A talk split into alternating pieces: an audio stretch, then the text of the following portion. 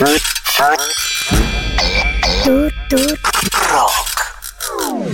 mejor olvido. El mejor olvido. Para plantar a tu analista. Futurock. Futurock. FM. Corta con tanta crueldad. 1990. Futurock.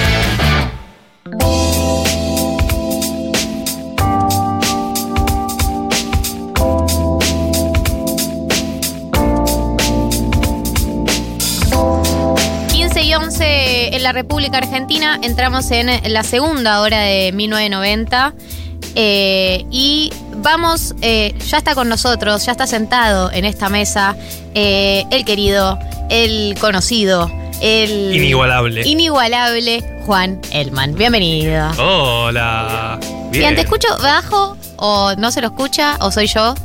Juan, se lo escucha, estás al aire, ¿no? La gente lo escucha, Juan. Sí, sí, soy sí. yo la única. Bien, perfecto. Sí, estoy muy contento de estar acá. Estoy muy Sí. contento también de estar acá con David Eskenazi, al cual no veía.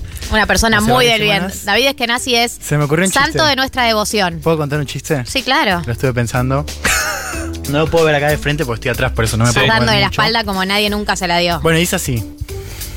Ay, no. Es un Tengo- chiste que no podría hacer eh, el domingo por varias cosas, ¿no? Te está escuchando Fede Vázquez, no así que van tené a- cuidado con lo que decís. Claro. Es muy simple.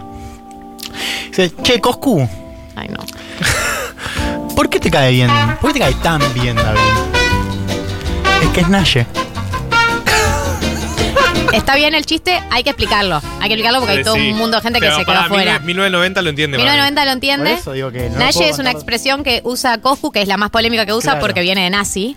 Claro. ¿En serio? Sí, sí, No sabía literalmente que literal nazi venía ahí. llevado a un extremo, pero como algo bueno. Tipo, Ah, por Naye, eso. como algo está bueno, decirle nazi. Pará, no sabía que había nacido así. Así sos, Juan Básicamente- Elman. básicamente Un le judío dijiste- antisemita. básicamente Otro más. ser que- antisemita por, por ser judío. Por eso lo puedo Básicamente- contar. Sí podés, hay muchos. Acá todos podemos contarlos. Básicamente le dijiste ¿No? nazi Sí. a David. Está bien, está bueno. No, no le dije nazi. Le No. dije Naye. lo cual Bueno, es muy yo distinto. quiero decir, Sí, quiero, un me amor gustaría que en rarísimo. el, en el WhatsApp, que es el 1140 66 000, eh, l- si alguien entendió el chiste antes de que lo explicáramos, nos lo comente, a ver qué porcentaje de gente entra en el- los códigos Coscu y Fue- qué porcentaje se quedó fuera. Fue como Ok. un chiste de padre, pero con 20 años. Que Juan Elman logra encarnar ser un niño padre. Ahí va. Sí, me- y no me siento para nada mal con esa Está bien. Está bueno que lo lleves como bandera. Sí, me gusta, me está orgulloso. Vamos, vamos a frenar un poco todo lo, lo que es coyuntura nacional porque vamos a volver, vamos a hablar un poco de los cambios de gabinete en un rato. Así que eh, queríamos cortar un poco y hablar eh, del mundo, hablar de cosas que está pasando en otras la- partes del mundo. Si quieren profundizar sobre cosas que pasan en otras partes del mundo, pueden escuchar Un Mundo de Sensaciones el día de mañana. Pero Juan ha venido el día de la fecha a hablar de Angela Merkel, que hace poco dijo que se proclamó feminista. Dijo, al final sí soy feminista. ¿Ah, sí? Sí. Ah, no sabía. Bueno, me gusta porque lo agrego también a este perfil que vamos a hacer. Momento de despedida, ¿no? Porque Merkel, después de las elecciones del martes, va a dejar de ser canciller eh, de Alemania, así que me pareció una buena ocasión, ¿no? Para hacer una especie de perfil, comentar un poco de su legado. Eh, no veo a David, así que, y tampoco veo el tiempo, así que ustedes me tienen que. Yo te hago la- la ceñita cuando vaya cerrando. Y me, me da, me da un poco de ansiedad el hecho de estar de espaldas, no sé por qué. Bueno, ok, bueno, listo. Dale para adelante.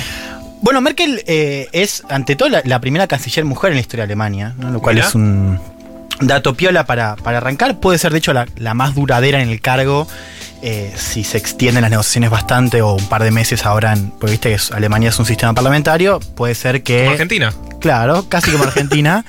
Eh, y estamos ahí en términos de estabilidad también, muy Sí. parecidos. Entonces, si se extienden un par de meses, Merkel puede ser incluso también la, la canciller eh, más duradera en la historia del país. Es también la primera nacida después de la Segunda Guerra Mundial. Merkel nace en el 54, nace en Hamburgo, es hija de un pastor luterano y una profesora de inglés. Eh, Y un pequeño detalle, Merkel no es el apellido real, Merkel no se llama Angela Merkel, se llama Angela Kastner. Merkel es No, el Altamira, que tampoco es su apellido. ¿Cómo? Altamira cómo es? No sé, pero es judío. Ah, ok. O Adrián. Suar, que tampoco es su apellido. Su apellido Eh, tampoco es Suar. Merkel es- la conocemos como Merkel, además ah, todos hablamos de Merkel, no, Sí. no de Angela. Y Merkel es, eh, era el apellido de su primer esposo, que además es raro porque duraron poco. Y Mirá. Merkel eh, en los por ahí le 80 se- se, divorcia. Eh, Es decir, Dios, cuando se divorcia no es, que era, no es que era conocida como Merkel. Y sin embargo decidió adoptarlo, así que hoy la conocemos como Merkel y su apellido es Kastner. eh, y hay que ver también qué le pasa al segundo esposo, ¿no? Porque es raro también, ¿no? Como que lleve el. ¿no? El- Por ahí vos le estás poniendo más carga de la que le pone Sí, ella a sí, su apellido. Claro. Bueno, decía, nació en Hamburgo, pero a los meses eh, de vida, su familia, por un laburo del padre, que era pastor, se traslada al este de Alemania, lo que es la República Democrática eh, Alemana, bajo control socialista. Y esta es la clave para entender ¿no? la, primera parte de la vida de Merkel, que es Merkel se desarrolla, crece y hasta los 30 años vive en el este, ¿no? una situación totalmente distinta a la que vivía Alemania eh, occidental como es verdad que era como hija de pastor que había venido de Occidente o de la parte occidental de Alemania, tenía ciertos lujos que no tenían todas las familias del este. La familia tenía dos autos, recibían plata y ropa de familiares que se habían quedado en, la- en el oeste.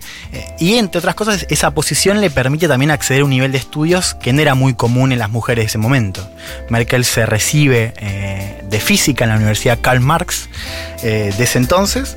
Eh, después se doctora en, en química cuántica, lo cual es un detalle que está bueno Muy pro.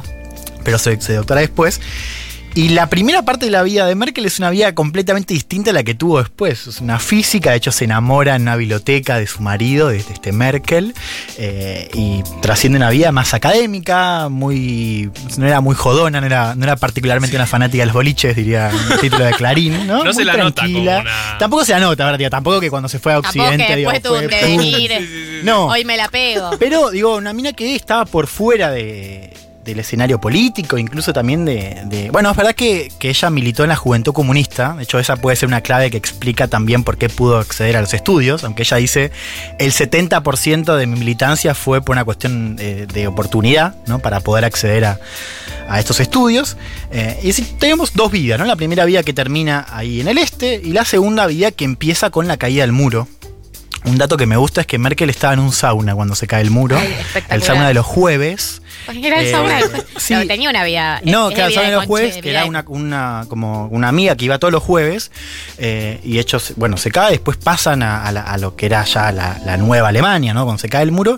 Y después eh, Merkel no, no va a las protestas o, o la marcha que, sabían, que, que habían organizado unas juventudes del este, que habían ido a los shoppings del occidente, porque la autoridad tiene que trabajar. O sea, fue como un día, casi un día No normal. puedo, mi jefe no me deja faltar. Pero bueno, ahí arranca la segunda vida de Merkel, donde se empieza a involucrar eh, a nivel político. Es una incógnita todavía qué motiva el, el pase a la política de Merkel. Merkel después dice que hay algo de ese renacer ¿no? democrático y la libertad que la trae, pero ciertamente eh, es, es difícil explicar ese cambio tan abrupto, ¿no? De una física aburrida en el este que después salta Dicen a la que soy política. aburrida. Claro.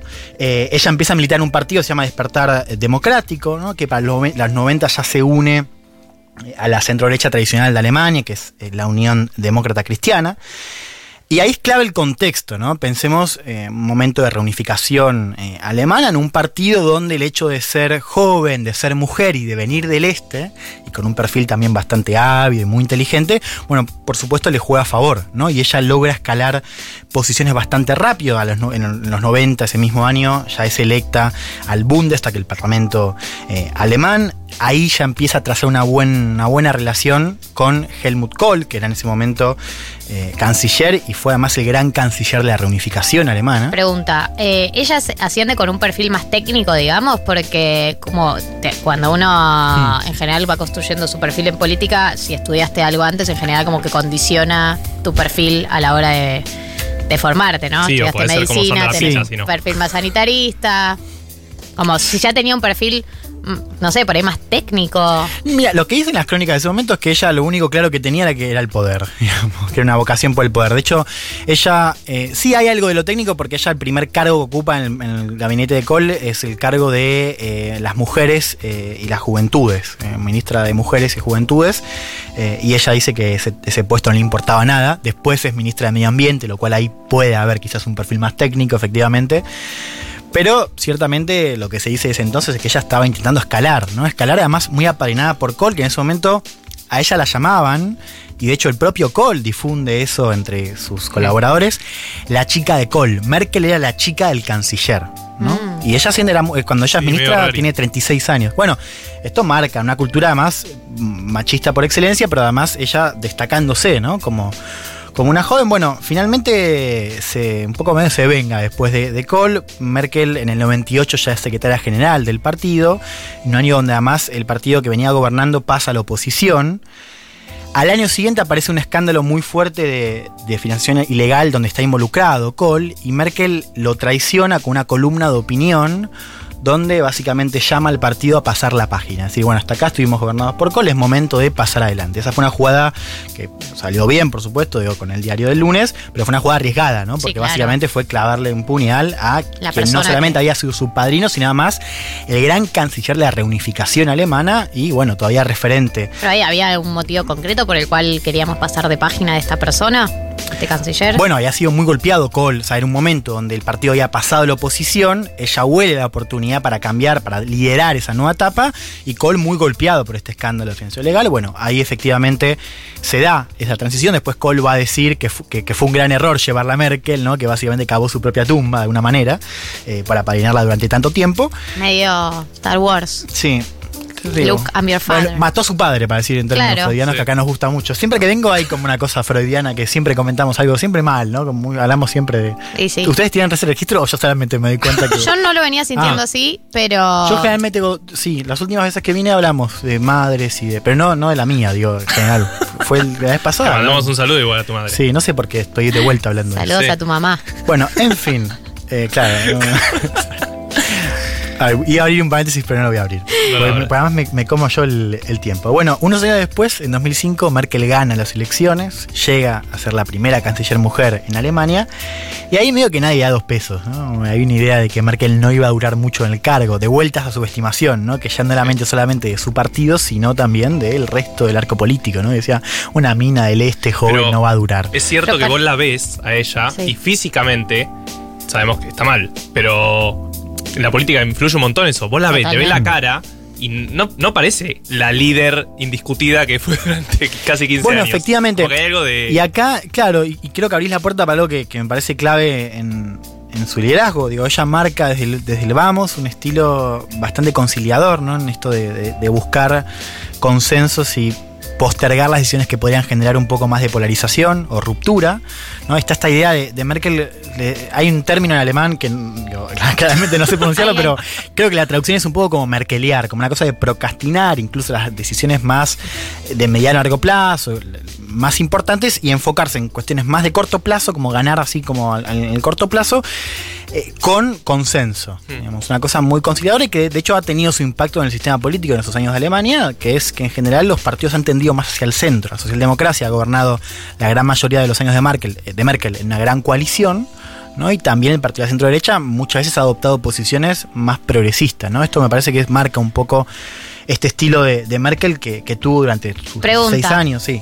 Eh, vos decías, porque me quedó un bache, ella, vos decís, ella empieza a crecer rápidamente en el Parlamento, después ocupa Sí. un cargo con este canciller que le da un rol primero en eh, mujeres y juventud, después Mm. en medio ambiente. ¿Cómo pasa de pasar cargos, ocupar cargos en el ministerio a llegar a ser canciller? Bien, no, en el 98 ella ya era secretaria general. O sea, antes de que ella Kohl, ella era eh, secretaria general. Lo cual sis- escalando dentro del Estado, digamos. Claro, pasa que en un sistema parlamentario como es Alemania, en general, eh, los candidatos suelen ser los líderes de los partidos. Claro.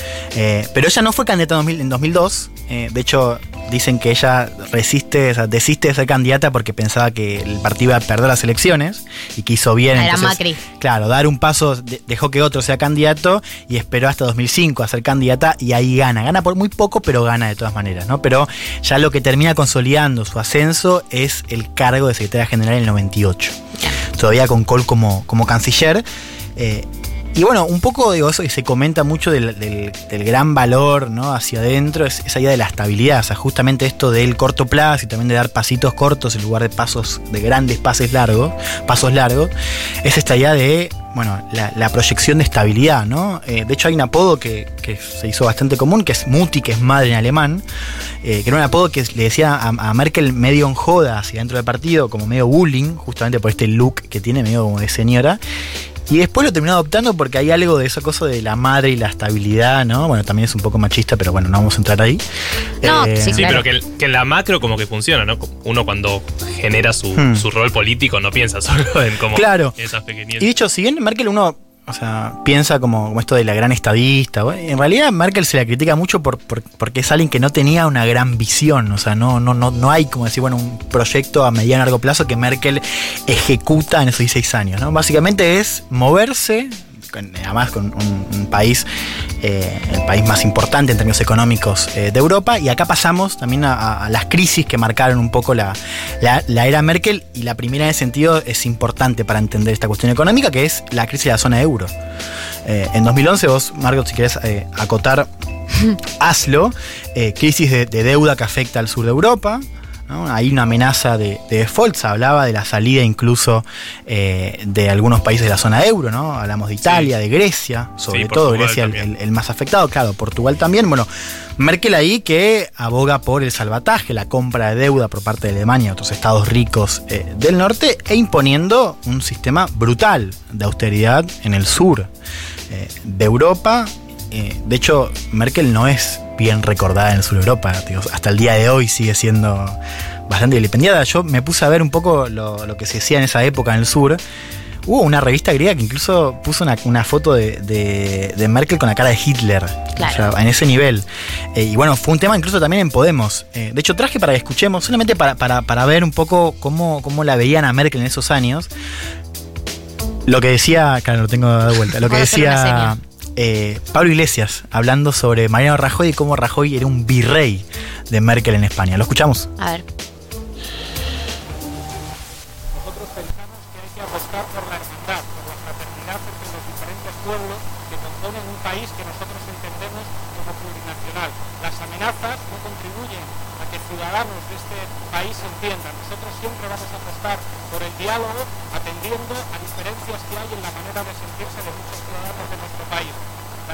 Merkel está muy contenta con un virrey que se llama Mariano Rajoy y que no obedece a los ciudadanos, sino que obedece a ella. Nosotros vamos a trabajar por un gobierno que represente a los ciudadanos y no a intereses de un país extranjero. Claro. Bueno, esas son las tantas cosas que se en ese entonces. Una crisis que. eh, Pero, pero todo sí. digo que todos recordamos con esa etapa como la etapa de las políticas de austeridad, ¿no? De la política Claro. de austeridad como la salida a la crisis. Claro, Sí. pero nuestro FMI, que ahí también estaba jugando, también en esa época también era Merkel, ¿no? Como que era todo medio lo mismo. Claro, esto es lo, lo que me interesa remarcar. Claro, Eso troika. es el sello Merkel. Merkel eh, es la gran responsable de ejecutar eso y de liderarlo políticamente en la Unión Europea como el país eh, digo, más sólido en términos económicos, que además se refuerza económicamente con esa crisis. Este es el otro dato para entender. Eh, la crisis refuerza la posición de Alemania porque Alemania es el país que más gana en la compra de esos, bonos. Eh, o sea, fue uno de los grandes ganadores de esa crisis de, de deuda eh, a expensas del sur, que incluso profundiza esa desigualdad que se mantiene hasta hoy. ¿no? Yo creo que esto es clave para entender el legado de Merkel. Y otra crisis muy importante que también contribuye mucho a cómo vemos a Merkel, sobre todo en Occidente, pero ya en el resto del mundo también, que es la crisis de los refugiados. ¿no? En 2015, eh, con la llegada de los refugiados a Europa, Merkel ahí lidera, marca el paso, abriendo la frontera, recibiendo esta frase famosa de podemos hacerlo, ¿no? recibiendo más de un millón de, refugiados en Alemania y también exhortando a que líderes de otros países también lo hagan. ¿no? Esta famosa crisis de refugiados que no solamente en Alemania, sino en toda Europa. Un movimiento que le ha ganado cierta reputación. Bueno, Obama en ese momento eh, la, elogió mucho. Bueno, ella salió, era persona, fue personaje del año en Time. Bueno, Forbes eh, la, puso 10 años seguidos como la mujer más poderosa del mundo eh, en, esos rankings de, de líderes. Había un movimiento que también generó mucha resistencia hacia adentro y fue también clave para el ascenso de otra cosa que marcó el periodo Merkel en Alemania, que es el ascenso y la instalación de la ultraderecha alemana como parte del señor político, algo que nunca había pasado en Alemania por cuestiones históricas, que Claro. fue el nazismo. O sea, esa decisión que a Merkel le, le genera tanto apoyo eh, a nivel externo, también genera hacia adentro la ruptura de un bloque de derecha y la aparición, eh, el partido nace en 2013, pero en- a partir de 2015 empieza a crecer, eh, y ahí Merkel también traza otra cosa que la distancia eh, de otros líderes de centro derecha, que es a diferencia de España, de, de otros países, Merkel dice que no van a cooperar, o sea, que la centro derecha no va a cooperar, no va a dialogar y ni siquiera va a formar gobierno a nivel interno con la ultraderecha, ¿no? Marca esta idea del cordón sanitario que se mantiene eh, hasta el día de hoy. Y bueno, la última crisis que también marca un poco ya el ocaso de la era Merkel es la pandemia. ¿No? la pandemia, donde Merkel hace valer esa expertise como científica, un poco volviendo a lo que decías vos, el perfil técnico, bueno, ahí se ve claramente Sí. el liderazgo de Merkel en una crisis donde Alemania le fue mucho mejor en términos comparativos a nivel sanitario que eh, sus vecinos, eh, y donde además se disparan los índices de popularidad. Merkel llega a un 80% de apoyo en 2020, lo cual inédito para una persona que tenía 15 años en el cargo.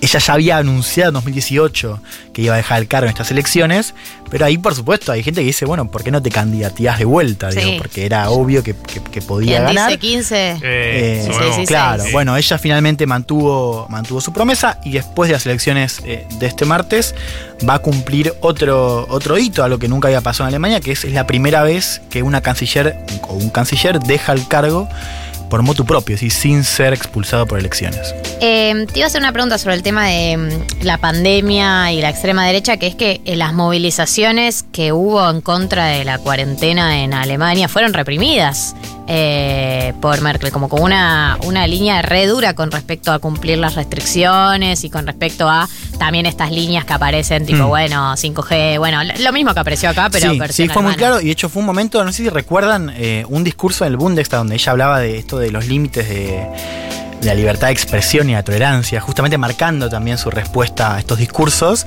que eso también marca un poco lo que fue sea, Merkel, la, que la distancia muchísimo de otros líderes de la centro derecha en Europa, ¿no? Y sí, efectivamente marcó marcó un momento que hoy ya tiene otro tono, ¿no? Porque hoy es verdad que con las restricciones eh, la popularidad ha bajado eh, de ese 80% en 2020, eh, pero bueno, sigue siendo inusitablemente alta para una líder en Occidente después de 16 años en el cargo. Te hago una última pregunta. Eh, ¿Vos crees que con la salida de Merkel puede abrirse la puerta para que la próxima persona que gobierne eh, flexibilice algo de este cordón sanitario que nombrabas antes? Sí, acá hay que entender que una de las cosas que, que Merkel no pudo resolver, eh, y creo que marca también ese legado, eh, es la, la gran distancia que hay entre el este y el oeste en Alemania. Vos mirás las cifras de desempleo y la calidad de vida es muy distinta. Y eso hace que en el este eh, la ultraderecha tenga un nivel de apoyo que supera en general los 20 puntos. Es raro porque vos a nivel nacional los ves con 13, 15, pero si vos ves en, en la parte del oeste, que es además donde ganan los verdes, la ultraderecha gana, eh, gana bastante poco. Pero claro, compensa porque le da muy bien el este, que es el lugar donde hay muchísimo hartajo porque son una calidad de vida que no ha mejorado o no ha alcanzado los niveles del oeste después de la reunificación. ¿Por qué digo esto? Porque para las zonas del partido en el este que tienen que gobernar, bueno, ahí empieza a ser un problema. Eh, claro, entonces ya hubo un caso que fue Turingia, un una elección donde los liberales y la centro-derecha del partido de Merkel, la, la Unión eh, Demócrata Cristiana, dice, bueno, le abre la puerta a un gobierno de la ultraderecha, a las 24 horas lo deshace, porque Merkel les dice, eh, esto No. acá no. Claro, pero digo, ya tenés ahí el episodio de que ya hubo una pequeña ruptura. Yo creo que ese dilema va a ser una de las grandes claves a seguir en este, en este contexto. Eh, y yo me pregunto, yo creo que va a ser difícil que se mantenga ese cordón sanitario, sobre todo porque ahora para la derecha se abre otro momento, ¿no? Y la última, muy cortita. ¿Puede cambiar también la visión europeísta de Alemania? Porque si uno piensa en el Brexit, por ejemplo, Hmm. es importante si Alemania se quiere ir de la Unión Europea. Bueno, ahora, eh, y esto también eh, tiene que ver con la, con la primera crisis, Alemania eh, gana mucho con este status quo, digo, en Europa. O sea, Alemania, todo, la, la unión económica monetaria le sirve mucho. El euro es- es- ha sido muy beneficioso para Alemania, casi como ningún otro país de Europa. Entonces, la visión a apostar al proyecto europeo va a estar. Yo me pregunto si se va a poder mantener esto de, eh, los, de contener los impulsos centrífugos, es decir, más hacia los extremos. Eso yo creo que va a ser más difícil. Ahora, es probable que la Alemania del futuro la, la gobierne en este momento, digo, a corto plazo, la centroizquierda. No la derecha, ¿no? Porque vemos a la democracia mejor parada. Así que por ahora me parece que se va a intentar mantener eso. Eh, La pregunta es cómo va a reaccionar el resto de Europa, ¿no? Porque ahora Macron dice, bueno, se va Merkel, ¿por qué no empezar a, a liderar nosotros, ¿no? Que sea Macron y no Merkel, ¿no? La voz cantante, yo creo que ahí hay un punto para ver. Ahora, para resumir, eh, la apuesta al proyecto europeo me parece que para Alemania va a seguir estando, sobre todo porque ganan. Juan Elman, el adiós a Merkel, gracias por este gran resumen, la verdad, eh, me has aclarado muchas ideas. O sea, aclarar, he aprendido mucho porque había mucho que no sabía de su historia. Eh, ustedes quédense del otro lado porque todavía tenemos 1990 por delante, hasta las 16 horas estamos acá junto a ustedes, firmes junto al pueblo. Vamos a escuchar a Louta, la forma de tus besos.